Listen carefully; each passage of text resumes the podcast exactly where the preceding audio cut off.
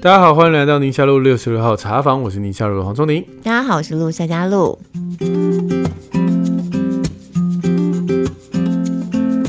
今天的主题呢，呃，没有疫情啊，没有疫苗，嗯，有培养小孩的英文力，嗯啊，还有失手打小孩，孩子与异性交往，教养不同调，也太多了吧？讲得完吗？我们试试看。不过我们我发现有些东西都是家长好像关注度特别高的，所以在我们的学员词就会常常被点到的题。是啊，是啊，像英文就是一个。来，嗯。好，这位 Dory 妈她说：“两位主持人好，很享受每天通勤的时候听我们的声音。那每次呢听完就会有一些收获跟反思。常常在节目当中听到这个聪宁在分享自己小孩的英文能力，也有听过我们聊双语教育的那一集，然后也有看过聪宁的书，还是不免好奇说：哎，黄医师你怎么从小潜移默化，到底怎么培养你们家小孩的英文能力呢？谢谢。”这个我也很好奇，因为你们家小孩英文实在太好了，而且你又不是那种在国外生活的家庭，有些就是在国外念过一段时间的书再回到台湾的，那当然你能够理解嘛。或者是说，像我们家小孩，他们学校有很多家庭是混血儿，孩子本身是混血儿，那你本来就是从小就在双语的环境头长大，那也很能理解啊。那你们家都不是啊？你怎么知道我不是混血？我知道你不是混血，我是混那个闽南跟客家。哦，好，那你是混血。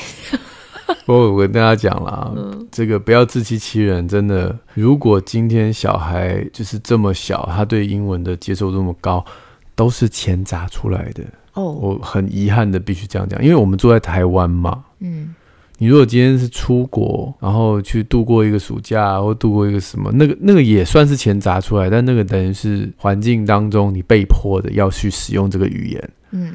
那你可以想想看，我们在台湾这些小小孩，我自己的小孩小的时候，我也试过很多方法啊。对，当然读英文绘本这是最基本的。嗯嗯嗯。哦，然后我那时候还有试过周一、周三、周五讲英文啊，周二、周四、周六跟周日就是讲中文这样子。啊，讲英文小孩会讲话吗？还是他们都不？不要，那周一、周三、周五超安静啊，家里人都不讲话了。而且后来发现，就是他们都不遵守啊。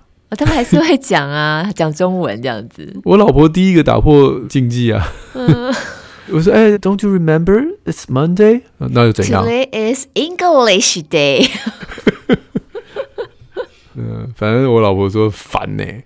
对 对啊，无聊，然后反正我们就放弃了。嗯，不过年纪越小，开始砸钱其实是有效的，但而且要砸在那个我刚刚讲，人都是懒惰的，就是一个地方你非得使用这个语言，然后又很有趣。大概我觉得这两个关键点，你的孩子就会很快的对英文这件事情上手。所以是去也是英语补习班，但特别为小小孩设计的这种。对，而且一定是几个小朋友，这一两个、两三个人不要多，嗯，有个伴儿就好。然后一定要好玩的，就是不要去就是上课是一直上，不不用不用，就是好玩的。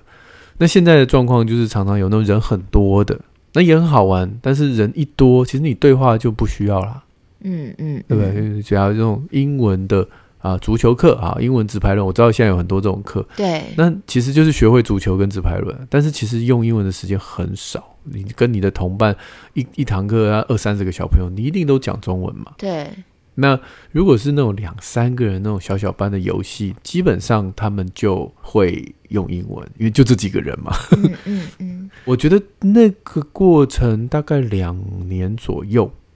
那大概是五岁左右，他们已经会读英文绘本。等一下，所以你三岁就送他们去了？是三四岁吧？哇哦！大的比较慢了，哥哥那个时候我们还在摸索嘛，所以那个时候就是、嗯、我有点忘记。说老实话，但是没有妹妹早，妹妹很早，因为哥哥已经有经验，妹妹就跟着去。哇哦！所以妹妹算是很早，她就自己能够掌握这个语言，然后开始读一些简单的英文绘本。那爱阅读的孩子后来刹不了车啦，对他，他就每天每天每天每天都拿那些英文的从绘本到小书，然后到到大书，然后中文就一直很烂这样子啊。可是你每次都这样讲，但我觉得他中文再怎么烂，毕竟他的生活环境，毕竟是在台湾对，但是那是口语啦。嗯，可是如果是真的用到拿来写或什么的，他们两年前的中文是让人会担心的，这更加证明中文是个很难的语言。因为英文跟中文，他们选择英文。我觉得你家小孩是特例耶。不不不不，我我因为我有从零开始的比较嘛，哦，就是他们两个人都选择英文当做阅读的主要的来，就是我们没有限制啊，又不是说我们家只买英文书，不是啊，嗯嗯，嗯，他们就自由选择，他们就会选英文。那我们一开始也觉得很奇怪，后来你就可以理解，因为英文很简单。说老实话，那些字他只要念念念，他就知道是什么意思啊。嗯，中文你要认那个字，首先你要有注音，然后注音在旁边跟那个字本身又隔一横，所以中文的程度，他念的东西跟他大脑里面想象有趣的画面已经有落差了。嗯，就是我已经可以想象到很多很棒、很有趣、很很棒的一些一些一些故事的主轴，可是我念中文只能念我有一本书，我有一支笔，我有一个铅笔盒。那你可以想象为什么读中文那么无聊？所以他的中文能力一定要到一个程度，他才可以享受中文的阅读。这这件事情就是前一阵子我们所碰到的困难，到现在还还有一点了，还有一点。嗯嗯，对，就我们回回过头来啊，就是反正有些事情还是讲明白，真真的很难。但是现在的孩子更容易上手，就是你只要前面那段时间钱砸一砸，后面开始，比如说英文的 YouTube 啊，或者英文的书啊，在台湾现在都很方便可以取得。对，这倒是就没有那么像我们那个年代就那么的难找资源。嗯嗯嗯嗯，要问一下你们家小孩到底是这么小的时候去哪里上英文的？我们家还有一个还有一点机会。不要这样，不要这样。但是我要强调那个研究，就是说，虽然我们现在讲的是说，呃，双语有三种嘛，嗯嗯嗯，一种叫做 compound bilingual，就是他学习说话的时候就用同一种观念学习两种语言。可能我的女儿是这种，就妹妹是这种。嗯嗯嗯。那有另外一个叫 coordinate bilingual，就是。使用两种不同的观念在学习两种语言，所以他大脑有两个区块。嗯，这种对等性的双语，我觉得我家的儿子可能介在这个啊复合型跟对等型中间了。嗯嗯，对，他就没有像我女儿这么的直觉性的出来。嗯，那像我这种就是叫做 subordinate bilingual，就是从属性双语，就是我我们以前学英文的时候已经用母语的架构去理解。对对对，好，我们是属于这种。好。嗯但是千万不要误会了，subordinate bilingual 这种从属性的双语者，他是可以达到母语程度的能力哦。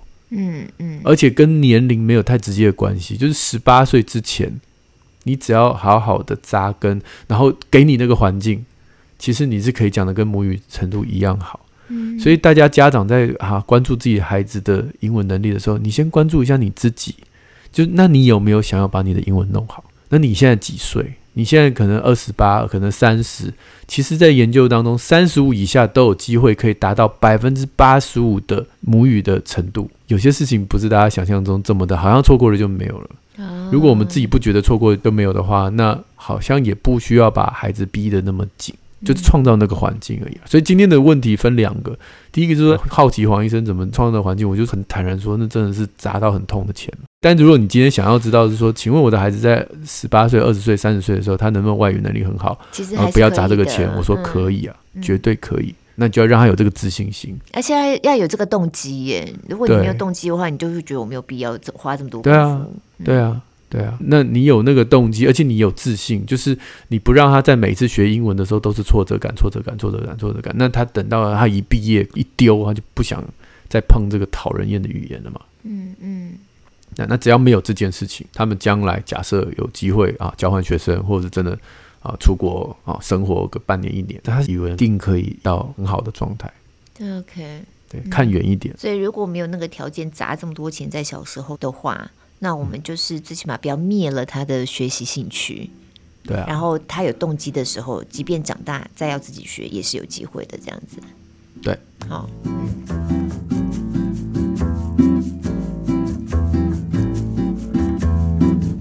那下一位是林小姐，她说：“不晓得主持人在孩子还小时候，是不是曾经失手痛打过小孩呢？”嗯，痛打哦，我有失手扒过他的头，可是我没有到痛打的程度。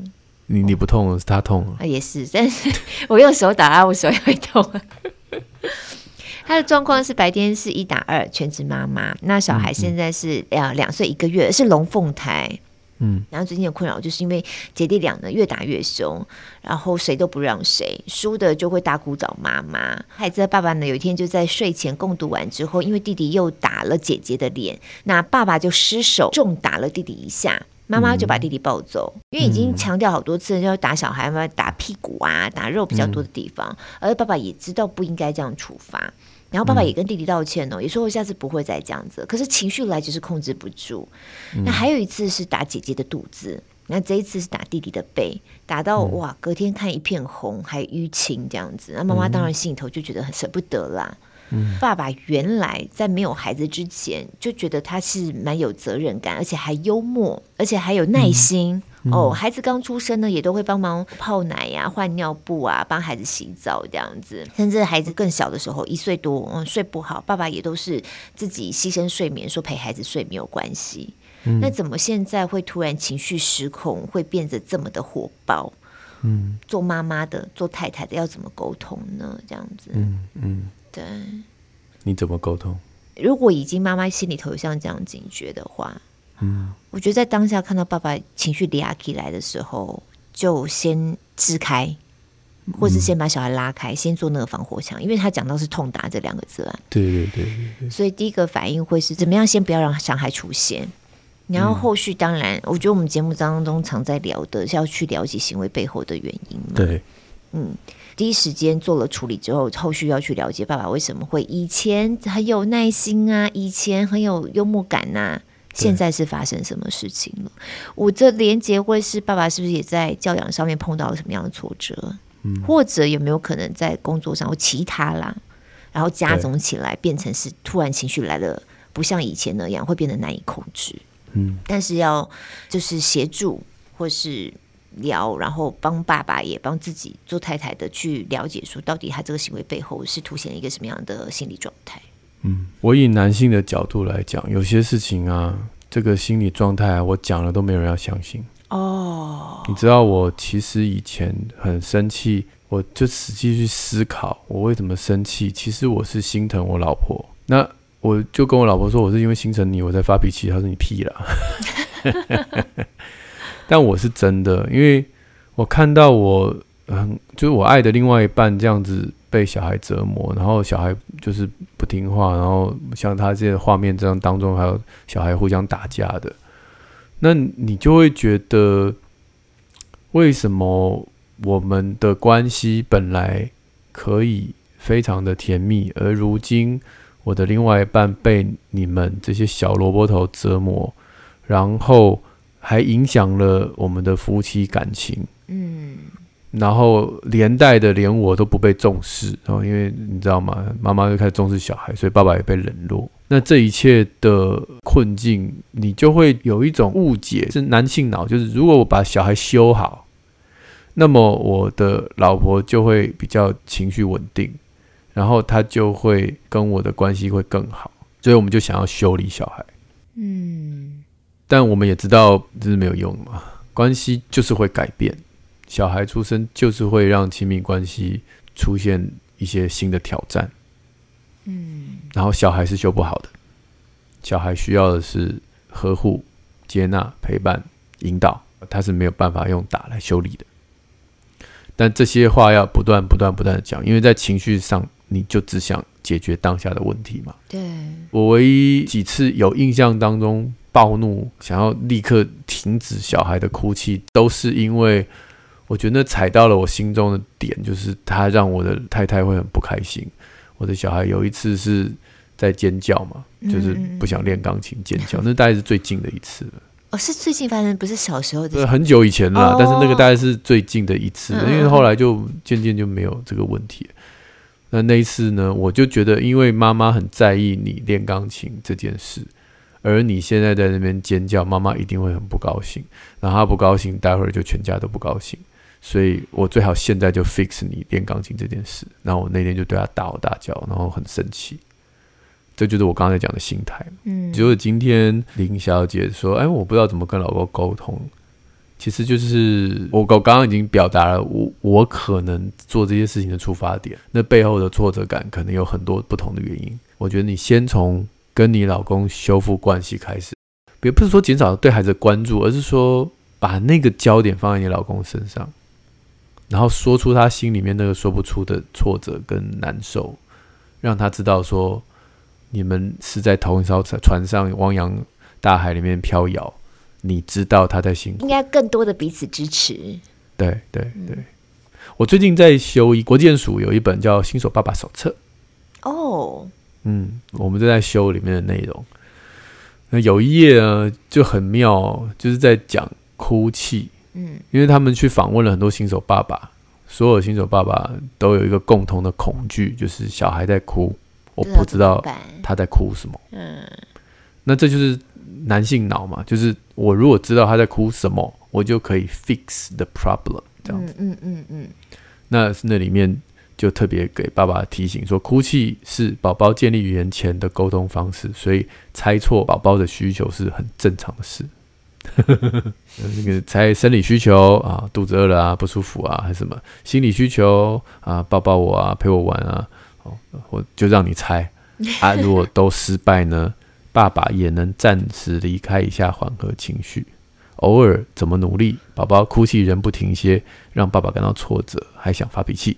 请爸爸了解，哭泣不等于不好，所有的情绪都是成长的必要，所以就暂时离开。哦，新手爸爸手册，这好需要哦。不过我承认，那那个新手爸爸手册，因为想说的事情太多了，哦、可是我们又必须要弄在一个像妈妈手册、宝宝手册那样的一个，就很卫教性质。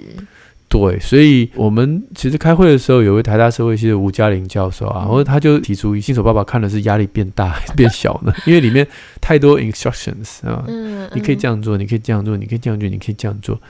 当老婆抱怨自己变胖的时候，你不可以这样说，你可以这样说，你说不会，你这样很好看，这样。就里面有很多这种，真的是这样写哦，真的，真的，真的，真的，见招拆招这样子。但这是很男性脑是没有问题啦。其实我我不觉得这些论述有什么不好，我只是要讲的是说里面的好像这个工具性太重，但是也是要就像刚刚讲哭泣那一段就很好，就让爸爸知道说你就算没有成功，你还是个好爸爸，这样才有办法达到支持的角度。对对对对，就你的压力，所有的爸爸都懂。对啊，要不然就是你应该这样做，你不应该那样做。其实哦。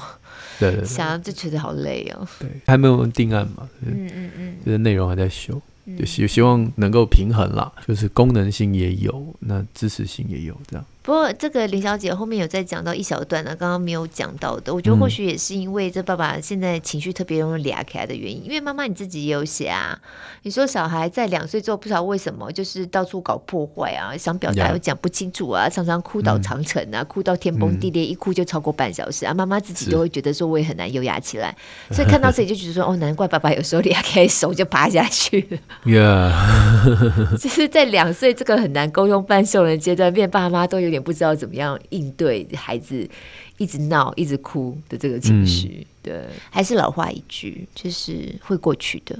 对，孩子在这个年纪，有时候就会卡在那个状态，嗯、然后爸妈就会觉得无限循环这样子，很很崩溃的一个轮回。但是其实熬过去了，嗯、慢慢都还是会越来越好了。我自己是这样的经验。呀、yeah, 真的真的，也这个过程当中就是存款了，存款。嗯嗯嗯，婚姻中的存款时刻。所以这时候爸爸妈妈真的，你们是同一条船上，哦，对，然后彼此支持，彼此打气，哈，Yeah. 然后抱在一起一起哭也可以。面对那很难缠的那对那对龙凤胎两岁的孩子，这样。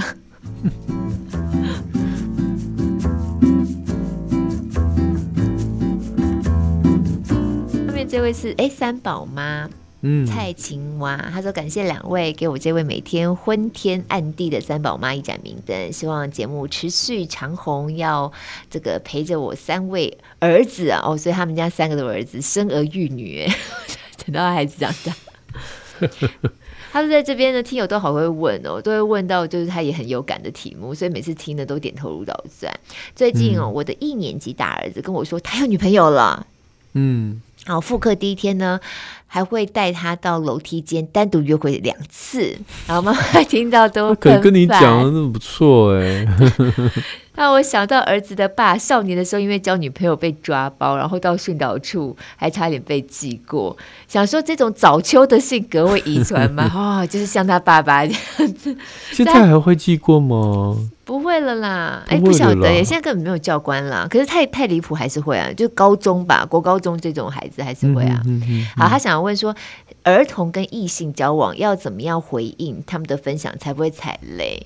那我希望我跟儿子们之间没有秘密。嗯、那我们都怎么回应孩子呢？然后问说多大开始要教避孕？现在多大的那个？男孩女孩多大会有怀孕能力？这就是很生理性的啦。嗯、哦，嗯、要怎么样避免孩子沦为感情上的工具人？嗯嗯。哎、嗯，这妈妈真的也是想得很远呢。很好啊，嗯，而且他孩子敢跟他讲他在楼梯间约会，我就觉得你已经。站上这个 跟孩子无话不聊的第一步了。哎，我们家小孩最近也是这样子啊。嗯、我们那个小的，嗯，小的，小的，小的，是小的。因为我跟你讲，到了比较大的年纪。尤其我觉得中年级后段，哈，有到了高年级更明显。嗯嗯、到了国中，我现在还在观察。但是呢，国小中高年级男生女生分得很开耶，那个河水不犯井水的感觉。对啊，对，嗯、就是他们女生就是玩在一起，而且看男生很不顺眼，就觉得这些臭男生很讨厌。因为我们家都是女儿啦，然后我比较男生，嗯、男生可能也觉得女生很烦，啰里吧嗦的，对，对不对？所以彼此看对方都不大顺眼。没错。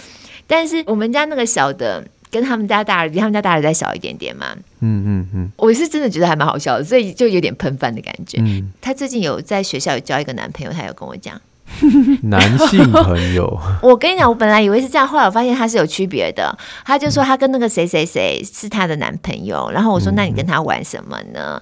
他就说我们就是玩宝可梦，哎，他会玩男生喜欢玩的宝可梦这样。哦，对。然后他就说我长大要跟他结婚，他现在这样跟我讲了。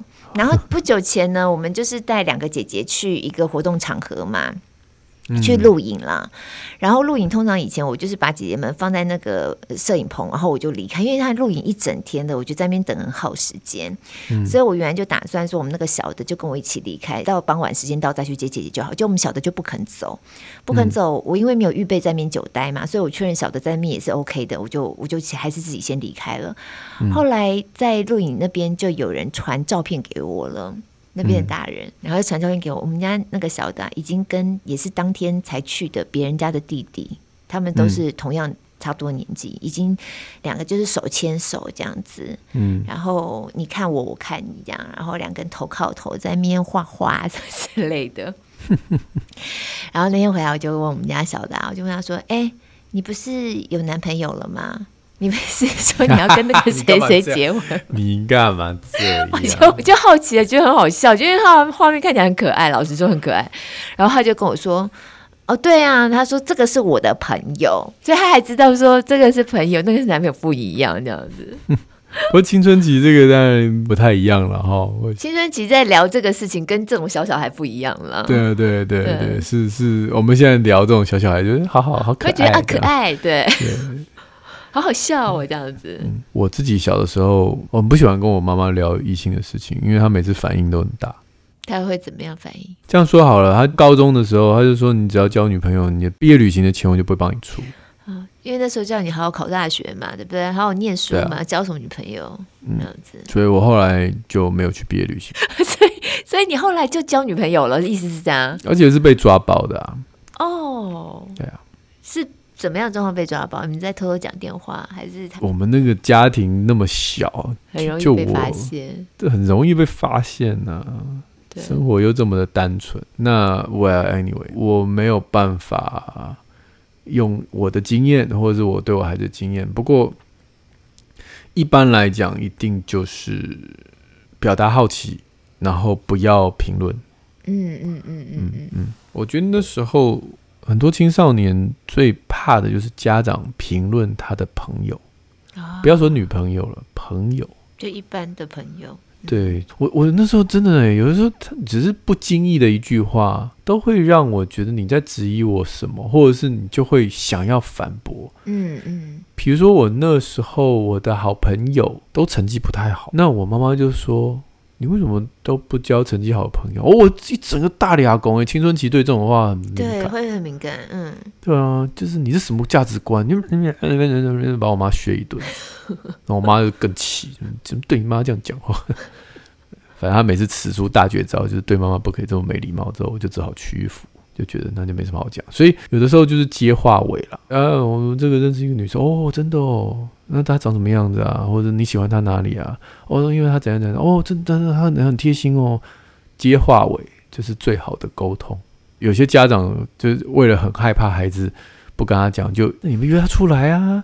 你要怎样？你喜欢他，送他东西，我帮你准备啊，也不用一直鼓励啦，那也不要过度禁止嘛，你就是在旁边当一个好的听众。嗯，我也有曾经朋友，他爸妈就是那种很热情的，搞到他火都熄了。就到底是我的女朋友还是你的女朋友？还是我都没有觉得那么确定。你把人家当媳妇，对，那那反而都过犹不及了。对对对，倒是我之前有写过，到底青少年交男女朋友会不会影响到学业？因为我觉得很多家长是这个想法嘛。对对。然后我就看了几个研究，就是这是一个美国的研究，嗯，针对青少年。那只要你约会每个月不超过两次，就是我不是讲小约会啊，下课去读书这种不算，就是出去玩这种，他的恋爱都不会影响成绩。然后加拿大有另外一个研究，也看起来跟成绩没有关系，but 在上海的研究就有关系。诶，啊。嗯而且分手以后成绩掉得更快 哦，呃，心情不好哎，连念书我力气。所以，所以我觉得恋爱或者找男女朋友，它是一个依附感的转移啦。哦、你怎么样从父母给你的依附关系转移到一个情侣？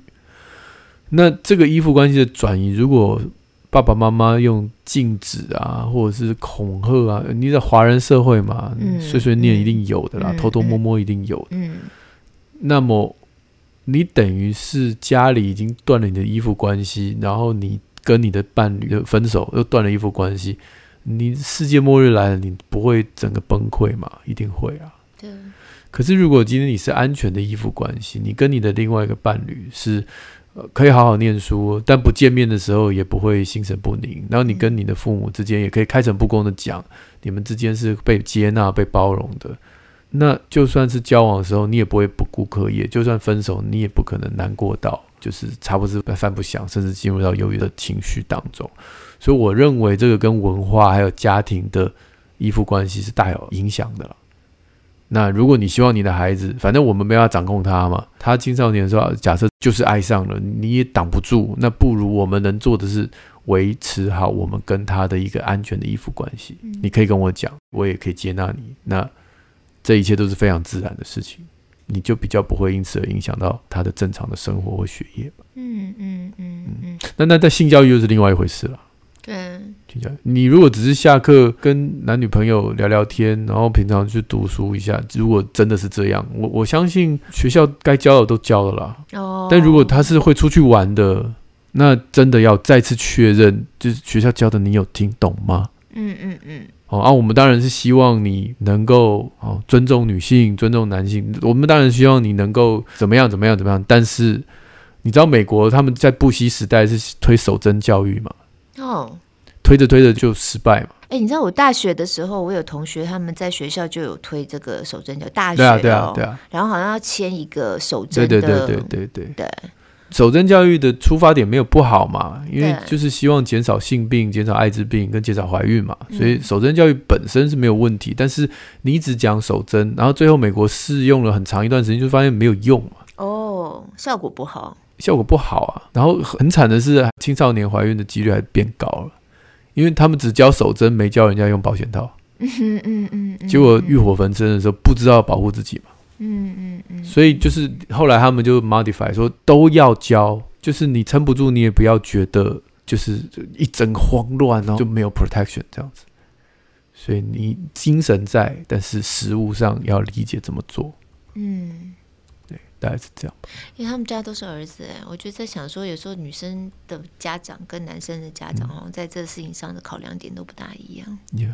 嗯、所以我每次一直强调性教育不是那最后的最后的最后了，嗯、性教育是先从安全依附关系开始。对，你跟你的孩子有安全依附关系，然后你爱他，他爱他自己。嗯，然后他就会去爱他的情人，然后他会尊重他，因为他尊重他自己，他就会尊重另外一个人。嗯、然后刚刚讲到，当另外一个人要利用他，把他变工具人的时候，他不会屈服啊。诶，知道那个界限在哪里哈？我很爱我自己啊，对对，对我不会因为你爱我就被感情勒索，要变你的工具人啊，不会啊。嗯，嗯所以我就会知道这个界限已经超过了。嗯，哦，那虽然失恋会难过什么，但是他不会崩溃嘛。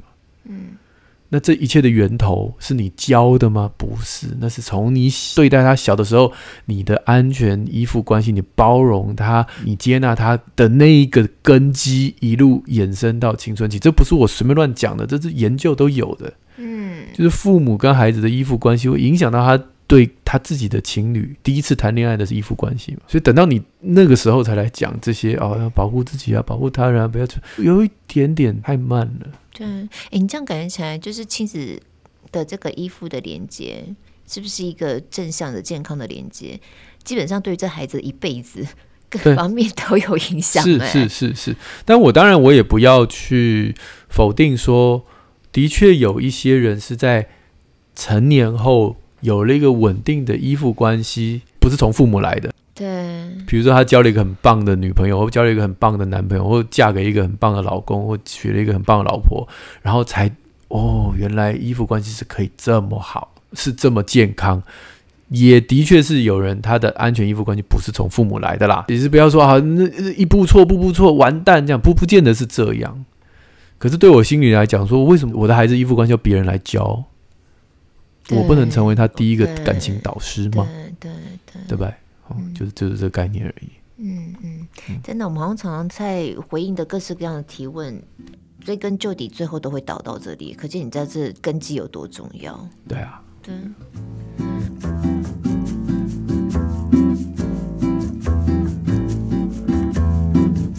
好，下面这位是苦恼的二宝妈，她说她自己有两个儿子，哥哥六岁，弟弟三岁。那哥哥高敏感，所以小的时候妈妈就很花心思去跟他互动，也学习一些正向教养的方式，所以哥哥就很黏妈妈哦，什么都要妈妈陪睡、共读、学习都要妈妈。所以下班之后呢，就会变成是他比较多都在处理哥哥。那他们家不是还有三岁弟弟嘛？三岁弟弟就是爸爸这一边的。那爸爸呢，就是比较老一辈的教养方式，就会威胁利诱啊，有时候比较负面的方式对待弟弟，常常呢就会跟孩子硬碰硬。然后小孩才三岁嘛，嗯、情绪就会俩拱这样子。所以弟弟呢，就只有跟着爸爸在的时候，就会发现说弟弟也会开始特别凶，特别会大吼大叫，容易哭闹。那妈妈就觉得说啊，怎么办呢？但一妈妈一方面安慰自己，有没有可能就是个性的关系，所以弟弟跟爸爸容易有冲突。可是慢慢的，夫妻之间对于教养这件事情也开始起了冲突。嗯、哦，所以妈妈也会觉得说，自己是不是也开始有些罪恶感跟自责，觉得自己陪弟弟的时间比较少，所以也没有办法好好去引导弟弟，培养弟弟的情绪管理等等。那就先跟先生沟通嘛，可是先生不大能够，也不大愿意去改变他自己的教养。嗯，妈妈就很担心说，那如果弟弟都是跟着爸爸这样子，那对弟弟是不是不好？又不知道怎么办哦。嗯、然后每次有这些担心跟罪恶感，可是又忍不住想要出面介入的时候呢，那个先生就也很不高兴，就觉得 我在管孩子，你你如果说什么这样子，嗯，所以就想问问看。是应该要放过自己，不要想这么多，就让他们去吧？还是应该要怎么样影响爸爸对孩子的教养呢？但我很好奇的是，二宝妈，你跟弟弟相处虽然时间少，但是你觉得你们是好的吗？如如果很好就好啊。因为我记得你常常在讲，就是我们主要关注是我们跟孩子之间，因为有时候有太多的轴线会衍生出来了。对对对对，不过那个时候是主要在讲，例如说长辈对孩子。夫妻也是啊，夫妻也是，嗯，我自己在想说，我自己我在想我的状况是，我比较不会把我的先生跟我分在不同队，嗯，可能是因为圣经的教导，就是在我们结婚的一刚开始，圣经教导我们就是夫妻是一体的，是。要离开父母嘛，彼此连接成一体，所以。就家庭的这个结构来说，我都觉得不管怎么样，爸爸妈妈就是夫妻两个人是一对的。嗯、那这个一对的概念是包含我们面对小孩也是爸爸妈妈是是一对，或是我们面对我们的家族的长辈，嗯、面对我们的原生家庭，其实还是以夫妻为一个单位在面对。嗯，对，但是这是可沟通的前提。他从刚开始就已经把它分成两对的感觉了，嗯，是不是？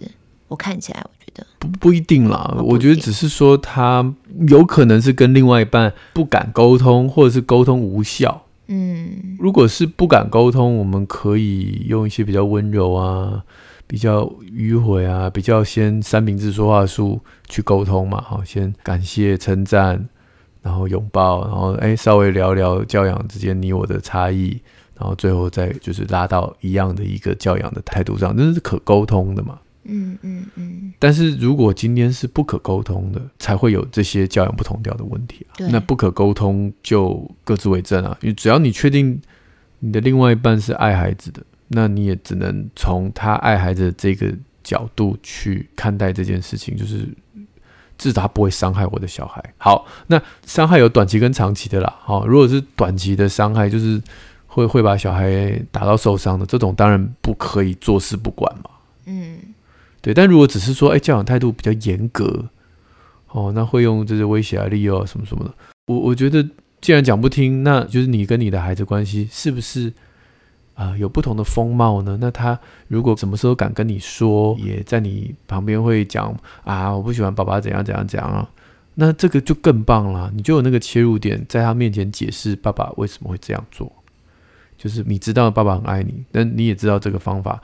不是很理想。那爸爸为什么会有这样的一个做法？是因为他以前的原生家庭怎么样，或者他自己没有别的方法，他还在学习。跟三岁大的孩子好像很难讲这些吧？那当然，当然很难了。但是三岁大的孩子，至少你跟弟弟的关系是好的嘛？嗯，对，这个小小的孩子黏你啊，或者是什么事情有问题都找你处理，你就知道他是不怕你的。就先专注在这件事情上，因为你要改变。一个大人太难了，所以我觉得其实妈妈可能不只是专注在老大这个她觉得比较高敏感的孩子，嗯、对于这个小的，也还是必须要怎么样都分点时间给这个小的，是不是这个意思啊？要不然他怎么跟这个小的建立关系啊？对啊，我如果今天只有这两个照顾者，两位照顾者的话，嗯、那就太辛苦了。但如果你能够多拉几个资源的系统，或许可以分担一些时间，跟分担一些。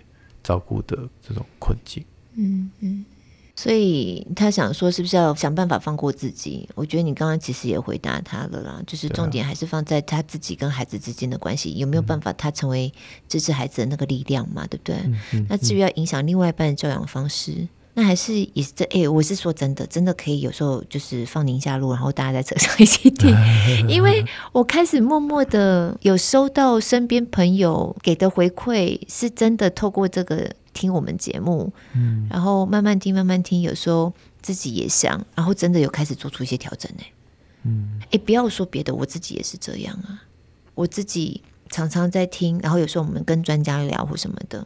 嗯，这一年多来的时间，我觉得我最大的学习就是学习自己看孩子行为背后的动机。嗯，这件事情是我很大的学习，因为我们每天生活现场啊，太容易被孩子的行为给激怒了。对。可是我开始学习看那个行为背后的时候，我发现我看孩子眼光就完全不一样。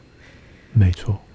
对，你分享一下你怎么跟你老公沟通啊？如果教养不同调，我最近才跟他聊这件事情。老实说，嗯、就是刚好有一个机会哦，孩子们都不在家，不在身边，他们各自有活动这样子。嗯、那我们两个就好好吃一个午餐。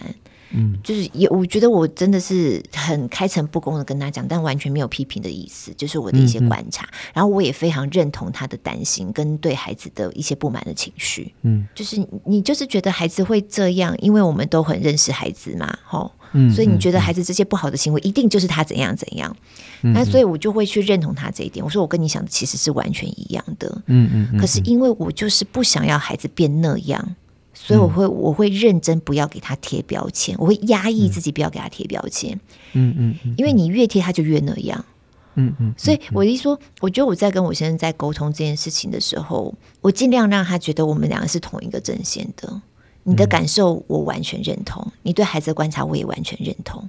嗯，但是我们有没有一些方法？我们的目标是不是明确到是我知道我的作为是对那个目标有帮助的？嗯嗯、我要改正孩子这个行为，我这样骂他有帮助吗？没有。那我们应该要做些什么事情是对？我要改正他这个行为有帮助的，嗯、然后我会跟他分享。嗯、对啊，而且我觉得不同的性别，就像你常常分享的、啊，有的时候在孩子还小的时候，Grace 尤其是你们家老婆给你的很多的观察，是很大的帮助嘛。对，就不同的性别观察角度真的不大一样，那跟孩子本身的性别也有关系。所以，像我们家孩子现在开始年纪越来越大，十几岁的孩子，哎，你真的你不去想想细一点，不往他行为背后多想一点，你在他行为上面绕，绝对是绕不出去的，而且会越绕越打死结。Yeah, 他就是十几岁了呀，要跟他硬碰硬，我觉得其实是没有好结果。那这个时候反而是更需要彼此，就是夫妻之间彼此要站在同一条船上，彼此给对方更多的耐心跟包容。就是你的挫折，嗯、你的教养挫折，我也都有啊。我们都是同样有教养挫折的家长。那我们怎么样一起撑住彼此？然后我们的目标是什么？我们要怎么样做才能够有效的达成我们的目标？而不要在那边瞎绕，对 不要在每天孩子一出现一个行为就噼啪的瞎骂骂，然后自己也火，嗯、然后孩子也火，然后门嘣一关上。就不理你了，那那个恶性循环就会一直往往糟糕的方向去，就不会往我们要去的方向啊。对，所以第一点就是好好的安排一个属于你们两个的时间，在一个合适的地方，嗯、好好的吃，好好的聊。但那个聊不是带有批判性的，没有情绪，而是我们一起努力，然后我们都碰到同样的困难。对，所以我们怎么样彼此去协调？然后我的观察是什么？这样子。嗯对，而且那个观察就是很平铺直述的在讲这样子，我觉得我这是，嗯、而且这是现在现在我在跟我老公正在练习的，我们最近才有过像这样的对话，然后我也很高兴，就是我现在他真的很认真的听，嗯、然后他也真的知道我在表达什么，嗯，然后他也给我很正向的回馈，这样子，呀、太棒了，嗯，所以秘诀就是第一个不要当下嘛，你们是找一个小孩不在的时候。嗯，然后先说出对方良善的动机，然后也说出你跟他相同的担忧，对对，然后在同一艘船上，嗯、然后再去表达自己的感受，以及有可能达成的一个共识的方法。对对对，好，然后彼此都帮助对方能够更有耐心的面对，对，因为每次听友在讲，其实真的是每个家长会碰到问题，就是孩子好需要耐心去你跟他一直说、一直说、一直重复的教。嗯，真的都没有那么快。那其实我们真的在那过程当中都很容易就失去耐心了。所以，我成为他耐心的支持者，他也成为我耐心的支持者，这样子把我们两个的那个临界点都在撑大一些。呀，好，很棒。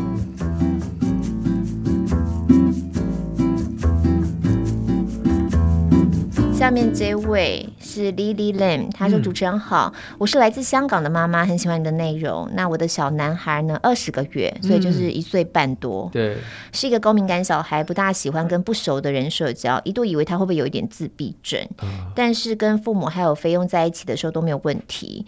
那平常带他去早教课，孩子比较多的时间都站在旁边在观察，所以请问一下，我还要带他去吗？还是让他自然发展就好了？”就跟我儿子小时候一样，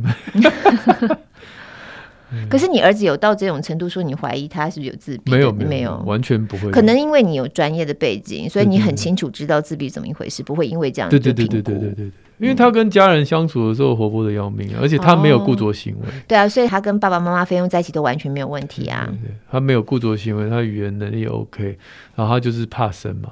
嗯，那个之前好像是王一中心理师有特别用一个词叫选择性缄默。哦，一直放到陌生环境就像哑巴一样不讲话，金口不开。我我小孩没有那么严重，但是他一一样是观察很久很久，所以他说站在旁边位置观察，是啊，主日学他不融入啊，嗯，那要玩游戏他都不玩了，他就搬个椅子坐在旁边，嗯，他一定要看过很多很多次，他确定这个游戏怎么玩，他才会进去。哦，嗯。